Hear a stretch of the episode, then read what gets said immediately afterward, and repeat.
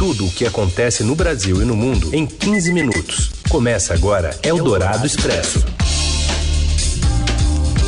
Olá, seja muito bem-vindo, muito bem-vinda. Abrimos mais uma semana. Eldorado Expresso no ar, reunindo as notícias importantes no meio do seu dia. E estamos ao vivo no FM 107,3 da Eldorado. Já já também vira podcast numa parceria com o Estadão. Eu sou a Carolina Ercolim, comigo está a Raíssen Abac, cada um na sua casa. E esses são os destaques desta segundona, dia 14 de setembro. Jair Bolsonaro veta parte do perdão às dívidas de igrejas para não correr risco de impeachment, mas pede ao Congresso que derrube o próprio veto. O INSS retoma o atendimento presencial, mas os médicos peritos decidem não voltar ao trabalho. Em São Paulo, a Justiça proibiu o funcionamento das agências. E ainda o reinício dos testes da vacina de Oxford contra a Covid-19 e Neymar acusando um adversário de racismo. É o Dourado Expresso. Tudo o que acontece no Brasil e no mundo em 15 minutos. Presidente Bolsonaro vetou uma parte do perdão a dívidas de igrejas que havia sido aprovado pelo Congresso Nacional. Em nota, a Secretaria-Geral da Presidência afirmou que Bolsonaro se mostra favorável à não tributação de templos. O texto afirma que, apesar dos vetos, o governo vai propor instrumentos normativos a fim de atender à justa demanda das entidades religiosas, sem citar quais. A anistia de débitos enfrentava forte resistência da equipe econômica e também foi desaconselhada pelos assessores jurídicos do presidente, que alertaram para o risco de crime de responsabilidade passível de impeachment.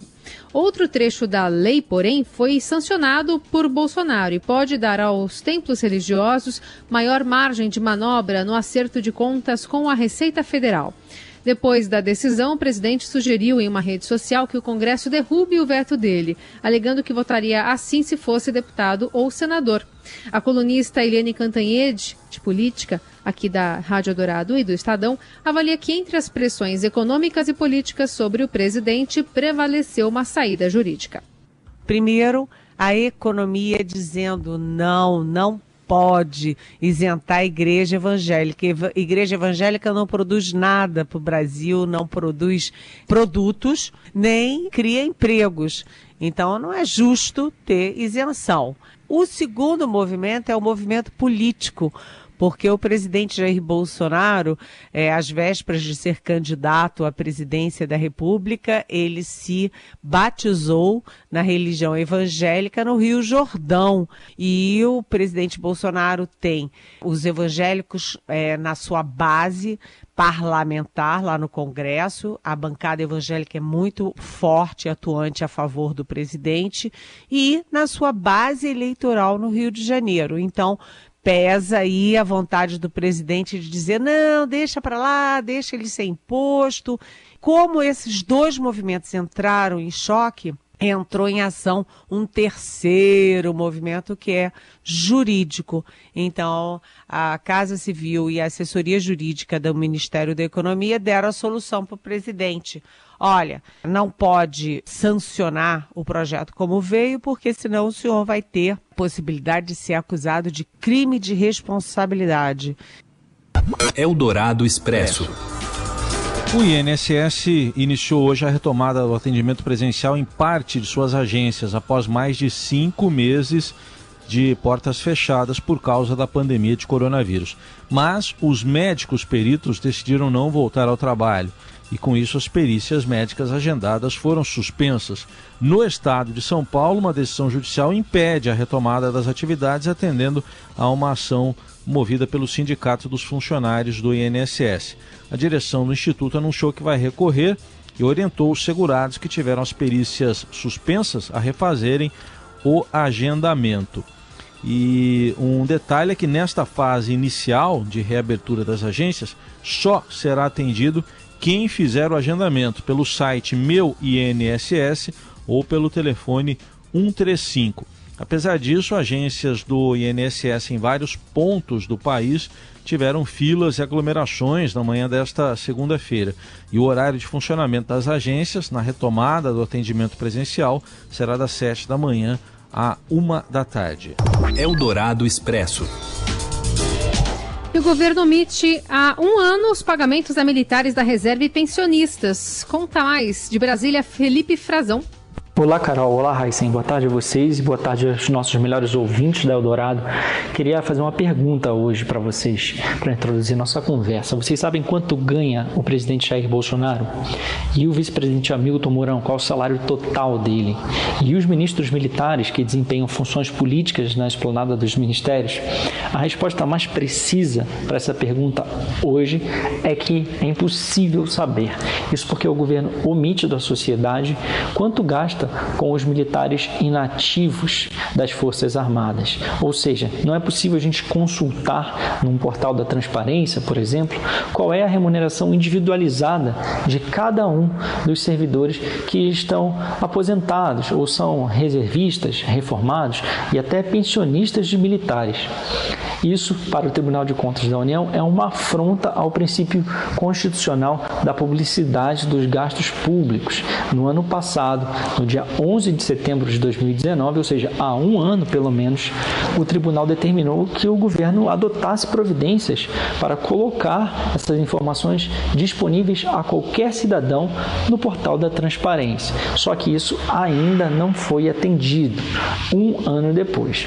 Para o Manuel Galdino, que é diretor da Transparência Brasil, esse prazo é um absurdo.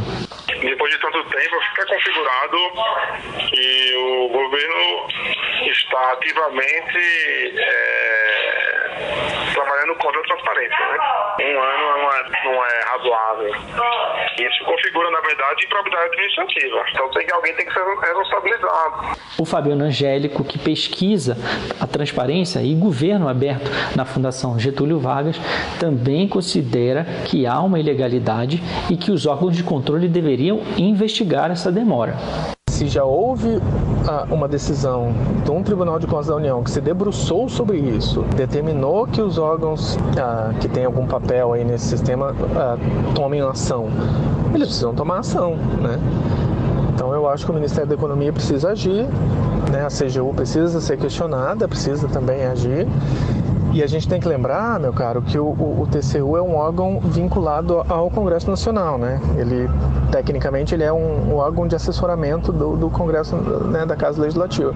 A Controladoria Geral da União, a CGU, que mantém o portal da transparência, e o Ministério da Defesa dizem que estão trabalhando desde o ano passado para tornar essa lista de pagamentos individualizada disponíveis à consulta do público. Eles afirmam que esse processo está numa fase final e que muito em breve será possível consultar quanto ganha cada um dos militares inativos, assim como hoje é possível fazer com os militares da ativa. No entanto, eles não dão uma data precisa de quando o cidadão terá acesso a essa informação. Eldorado Expresso. O Ministério Público de São Paulo realiza hoje uma operação para cumprir mandados de prisão e de busca e apreensão contra lideranças da facção Primeiro Comando da capital, PCC. A ofensiva mira líderes que já estão presos e outros ainda soltos, alguns que inclusive se mudaram para o exterior, comandando atividades logísticas da facção a partir de outros países. Agentes cumprem 12 mandados de prisão e realizam 40 buscas em endereços da capital, da região metropolitana, da Baixada Santista e de cidades do interior.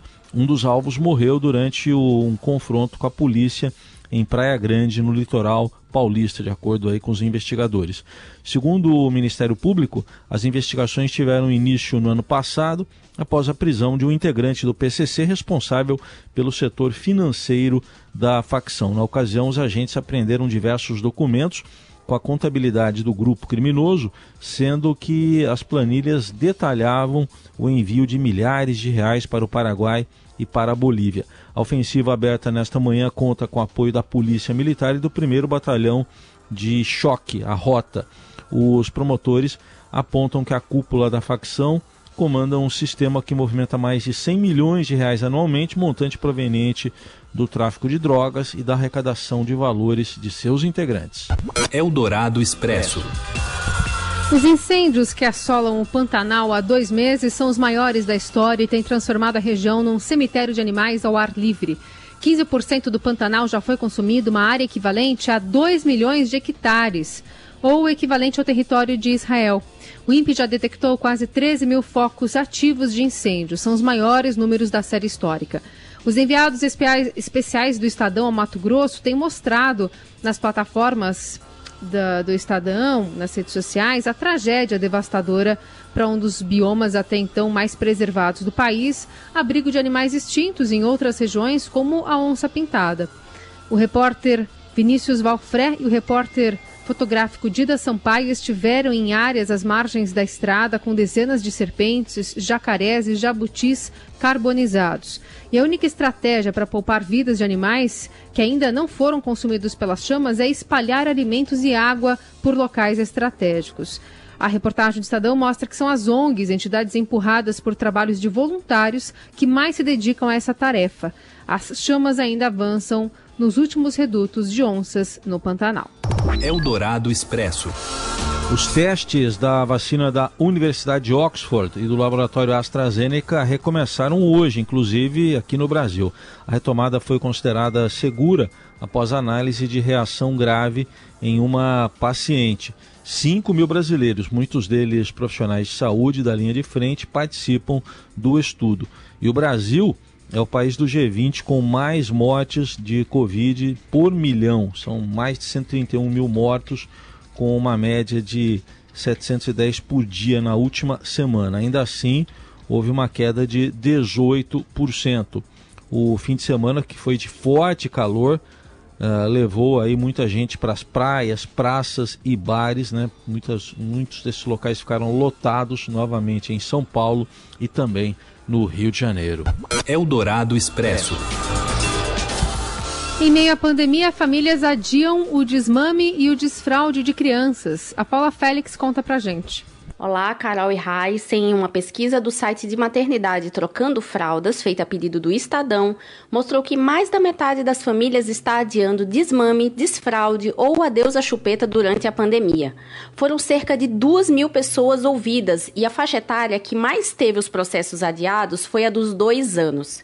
Especialistas explicam que os pais devem observar os filhos e respeitar o tempo de desenvolvimento e de prontidão para a realização desses processos. Também recomendam que eles aproveitem o momento de isolamento para criar vínculos, conversar e fazer brincadeiras, evitando assim o estresse tóxico que pode afetar as crianças. Eldorado Expresso.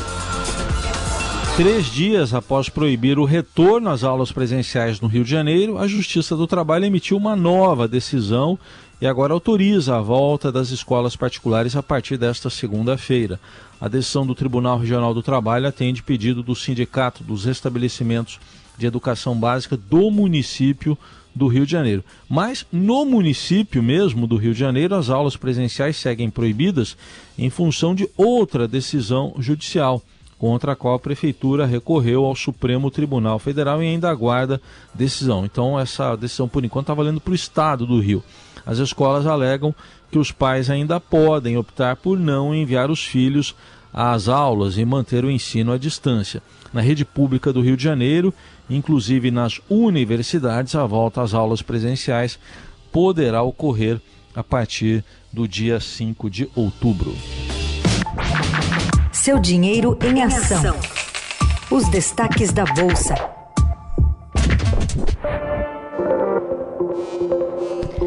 Com Ricardo Gozzi, tudo bem, Ricardo? Boa tarde.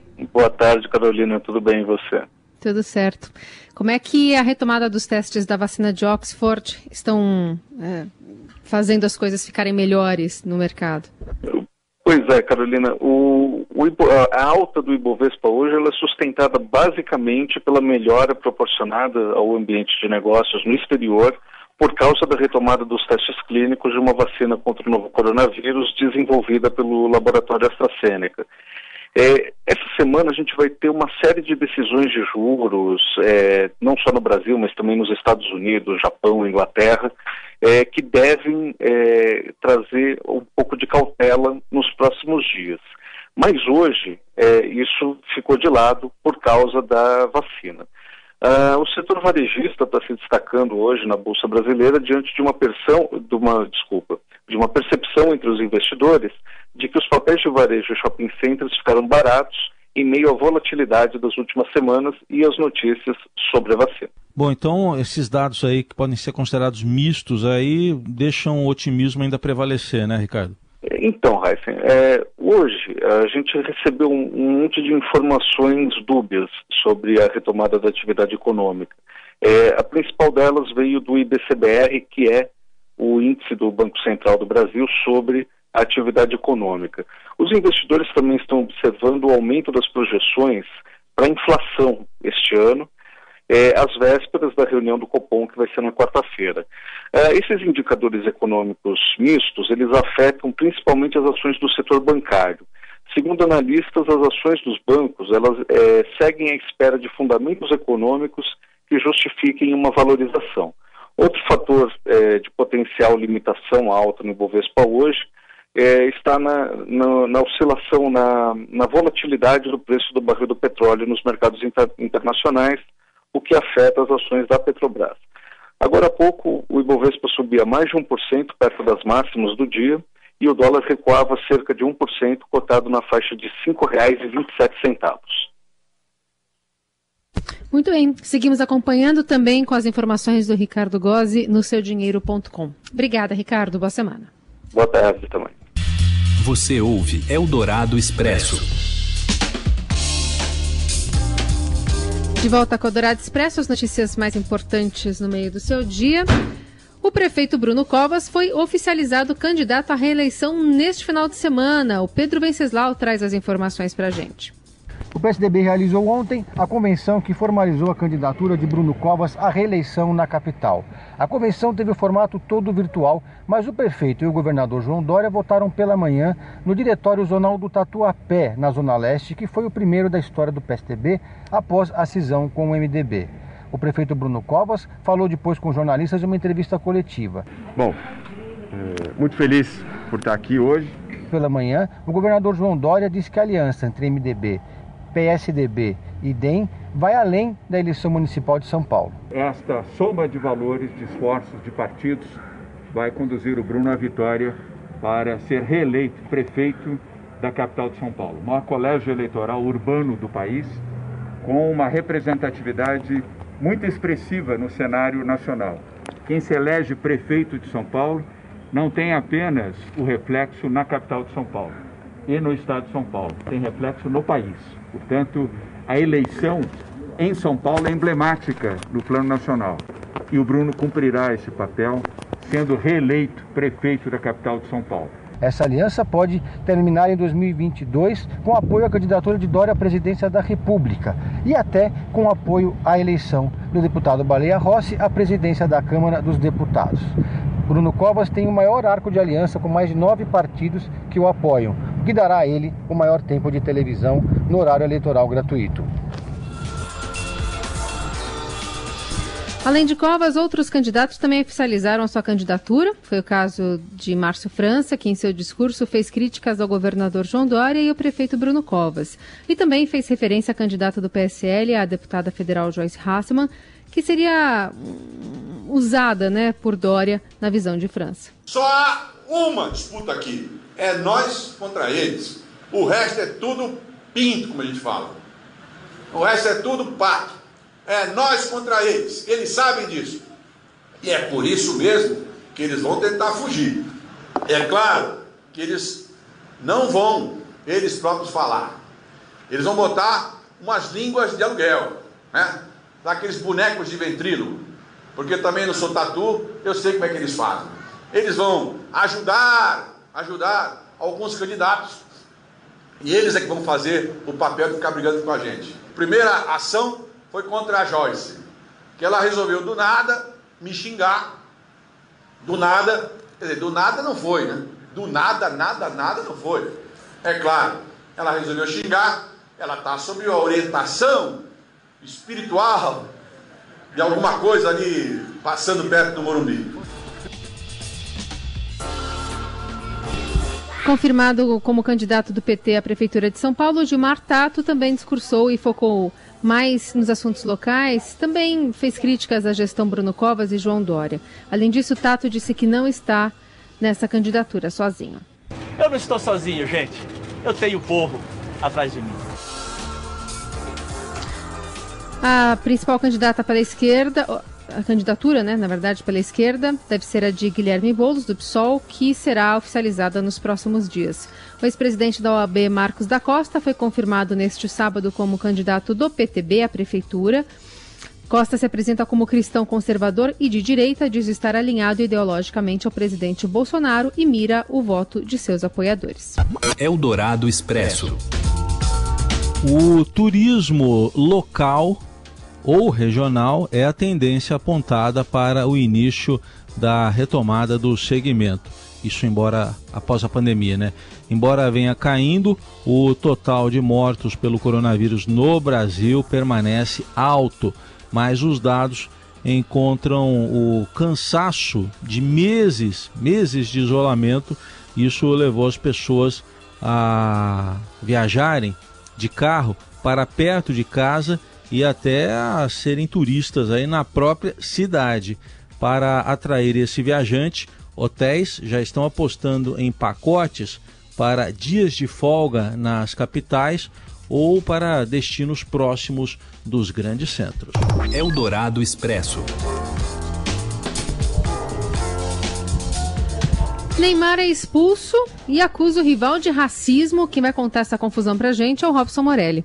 Olá, amigos! Hoje eu quero falar do caso de racismo envolvendo o jogador Neymar. Ai, ai, ai, foi lá na França numa partida do seu PSG contra o Olympique de Marseille. O zagueiro espanhol Álvaro Gonzalez é, foi acusado de ter feito essas injúrias raciais contra o jogador brasileiro. Neymar denunciou o caso por árbitro durante a partida, não conseguiu nenhum retorno e no final teve toda aquela confusão envolvendo expulsões, agressões é, e acusações sérias sobre racismo nesta partida. Neymar manteve o que falou, Neymar foi, expulso, foi um dos jogadores expulso do jogo. Neymar depois nas redes sociais manteve o que falou. O jogador espanhol se defendeu. O fato é que os dirigentes do PSG esperam que a Confederação é, de Futebol lá da França tome as providências e que o caso seja levado é, para tribunal para averiguar.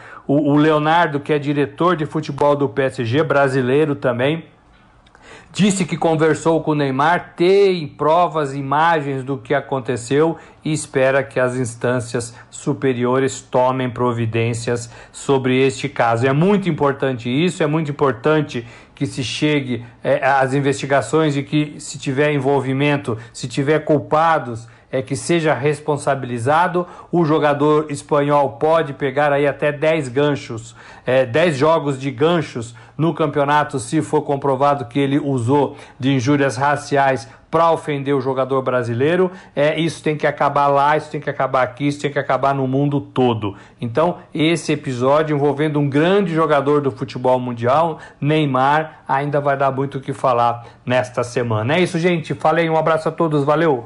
Eldorado Expresso. As andorinhas voltaram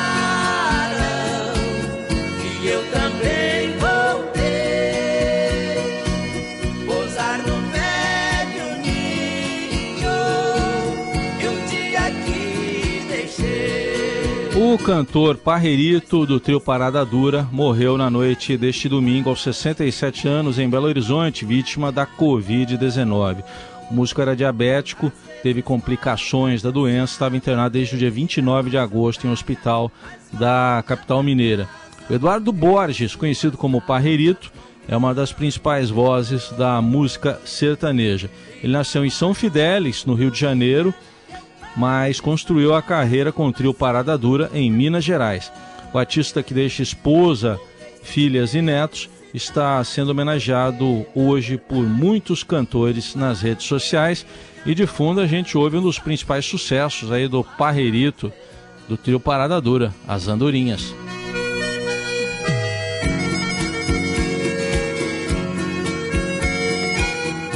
E é com esse clássico que a gente fecha a edição desta segunda-feira do Eldorado Expresso.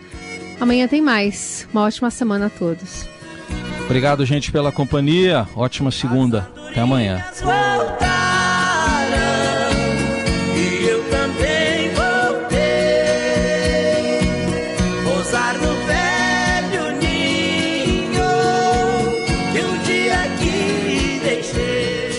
Você ouviu Eldorado Expresso tudo o que acontece no Brasil e no mundo em 15 minutos.